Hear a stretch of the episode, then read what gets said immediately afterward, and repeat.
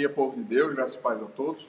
O evangelho que nós acolhemos nessa sexta-feira, dia 26 de agosto de 2022, é o evangelho segundo Mateus, capítulo 25, versículos de 1 a 13, que diz: Então o reino dos céus será semelhante a dez virgens que, tomando suas lâmpadas, saíram a encontrar-se com o noivo. Cinco dentre elas eram nécias e cinco prudentes. As nécias, ao tomarem suas lâmpadas, não levaram azeite consigo. No entanto, as prudentes, além das lâmpadas, levaram azeite nas vasilhas. E, tardando o noivo, foram todas tomadas de sono e adormeceram. Mas à meia-noite ouviu-se um grito: Eis o noivo, saí ao seu encontro. Então se levantaram todas aquelas virgens e prepararam as suas lâmpadas. E as nécias disseram às prudentes: Dai-nos do vosso azeite, porque as nossas lâmpadas estão se apagando. E as prudentes responderam: Não, para que não nos falte a nós. E a vós outras, ide, eh, antes aos que vendem e comprai-o. E saindo elas para comprar, chegou o noivo, e as que estavam apercebidas entraram com ele para as bodas, e fechou-se a porta. Mais tarde chegaram as virgens nécias reclamando, clamando: Senhor, Senhor, abre-nos a porta. Mas ele respondeu: Em verdade vos digo que não vos conheço. Vigiai, pois, porque não sabeis o dia nem a hora.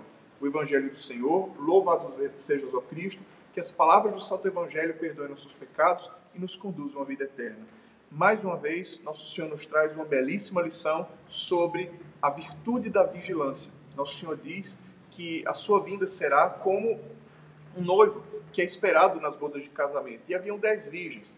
Cinco delas eram prudentes e cinco delas eram nécias, tolas. É, lhes faltava prudência.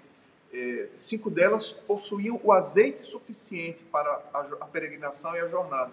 E as outras eh, não tiveram azeite suficiente e terminaram por adormecer. E na sua negligência, elas ficaram fora da festa de casamento.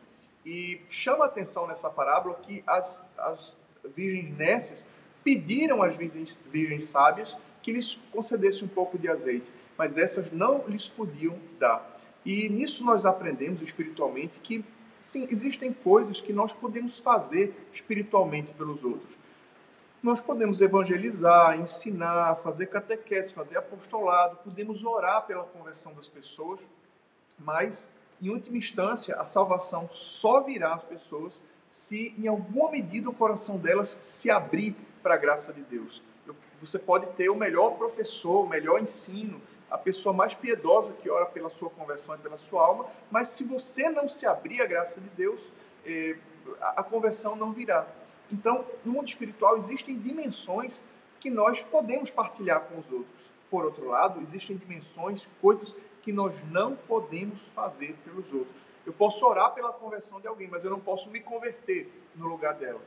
E hoje, meditando esse evangelho, pensemos sobre o que significa esse azeite, o que significa essa realidade que somente nós podemos ter que as outras pessoas não podem nos dar, não podem suprir. Mas essa realidade espiritual que somente se o nosso coração tiver, nós poderemos estar para sempre na presença de Deus.